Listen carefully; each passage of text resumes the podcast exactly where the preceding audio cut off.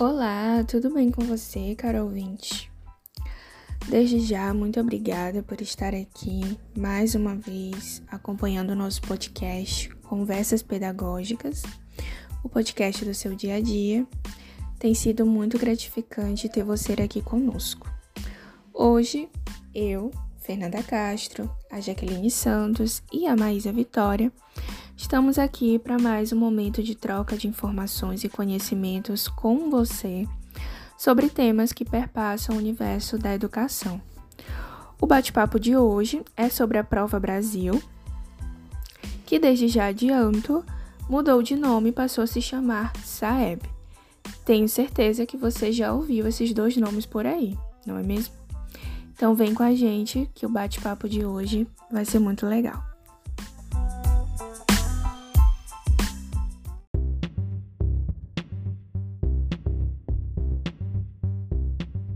Bom, nada melhor do que começar entendendo o que é a Prova Brasil. É, segundo o site Edu Academia, que fez parte da construção é, desse podcast de hoje, a Prova Brasil é uma avaliação censitária das escolas públicas das redes municipais, estaduais e federal, que tem como objetivo é, avaliar a qualidade do ensino.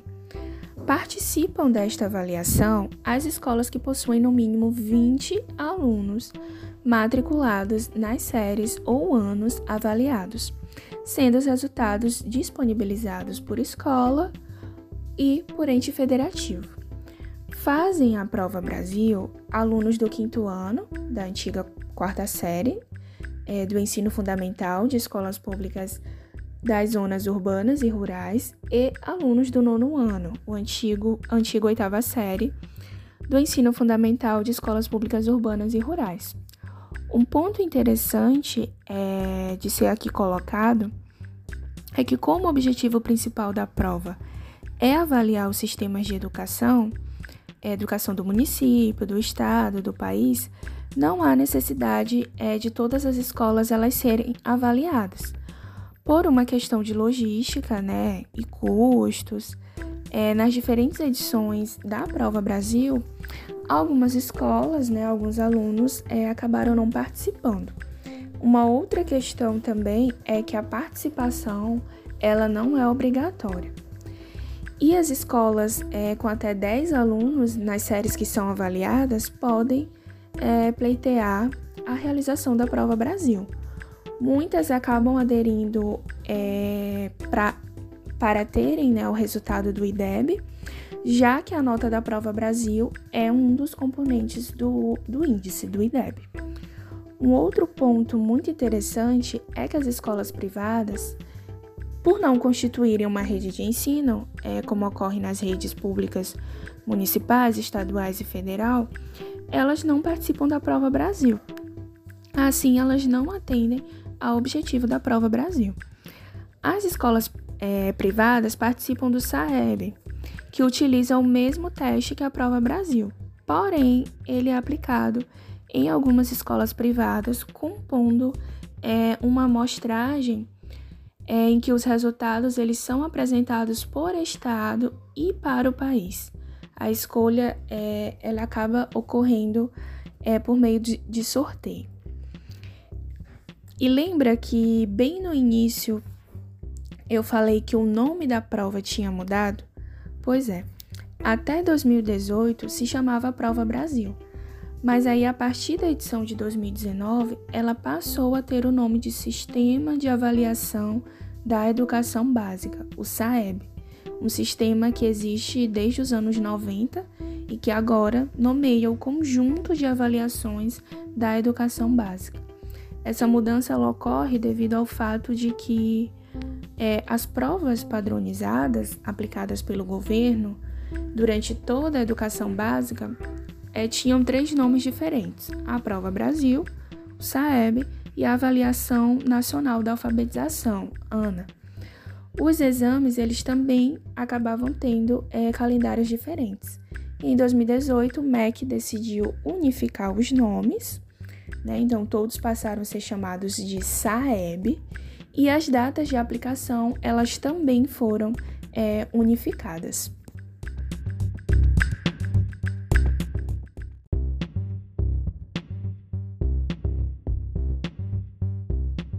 Sim, Fernanda.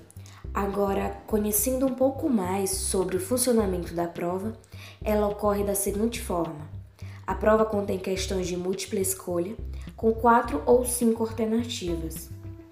A prova de português tem como foco principal o eixo leitura e a de matemática aborda a solução de problemas.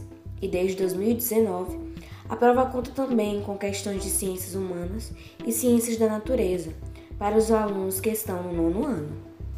Além do caderno de prova, há um questionário socioeconômico e cultural em que os estudantes respondem as perguntas sobre fatores que podem influenciar direta ou indiretamente o seu desempenho nas provas. O número de questões varia conforme o ano escolar. Para os alunos do quinto ano, a prova tem 22 questões de língua portuguesa em duas provas e 21 testes de matemática, divididos em duas etapas.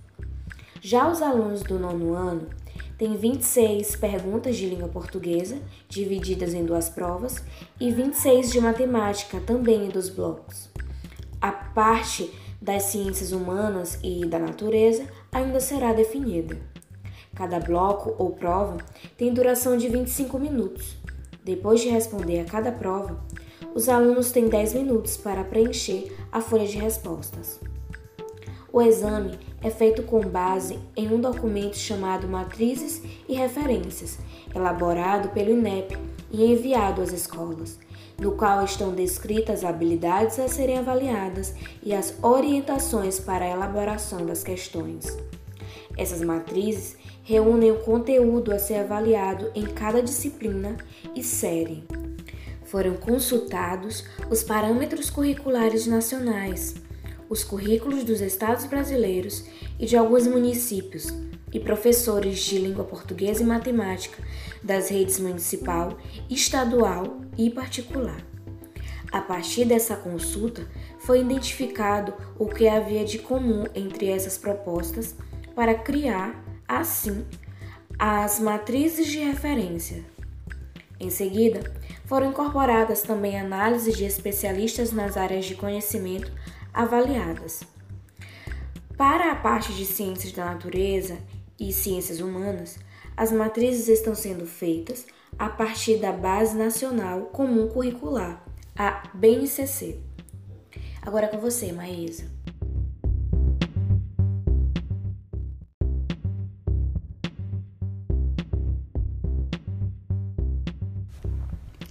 Agora, depois de todas essas informações, você pode estar se perguntando: afinal, quem é o responsável por essa prova? Bom, eu respondo. O responsável pela prova é o Instituto Nacional de Estudos e Pesquisas Educacionais Anísio Teixeira, o INEP, que é um órgão do MEC que é responsável pelo desenvolvimento e pela aplicação das provas. Esta última fase é feita com a colaboração das secretarias educacionais e municipais de educação e o exame ele é aplicado a cada dois anos. E sabe o que são feitos com os resultados das avaliações?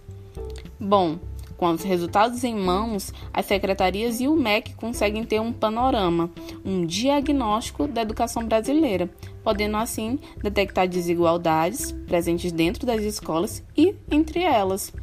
Com esses dados em mãos, esses órgãos conseguem definir ações e direcionar recursos para corrigir essas distorções e melhorar a qualidade do ensino.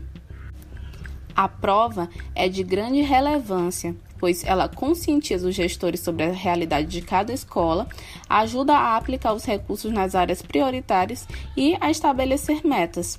Além disso, pretende mobilizar a comunidade escolar em busca de uma qualidade de ensino melhor na rede pública do país. Os dados coletados também permitem comparações, ou seja, é possível, a partir deles, acompanhar a evolução dos desempenhos das unidades e de redes de ensino.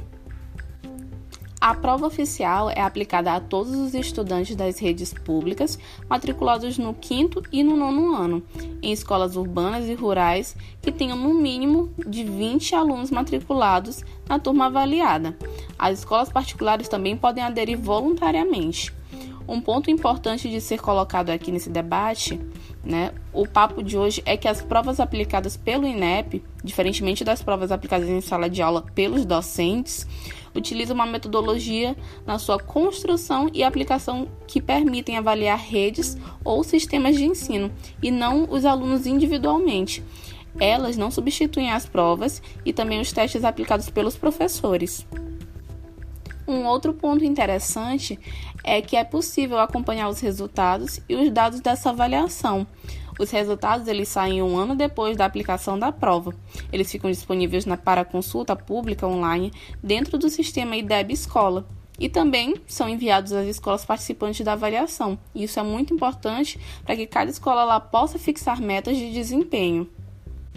É bom frisar que nesta prova os professores eles não são avaliados, mas os docentes e diretores das turmas e escolas avaliadas respondem a um questionário que busca reunir dados demográficos, seus perfis profissionais e condições de trabalho.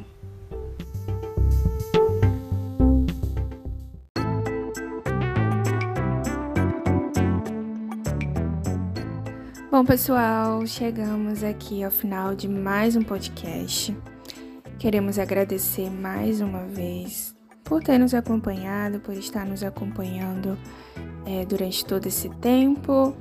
Espero que estejam gostando e até a próxima. Tchau!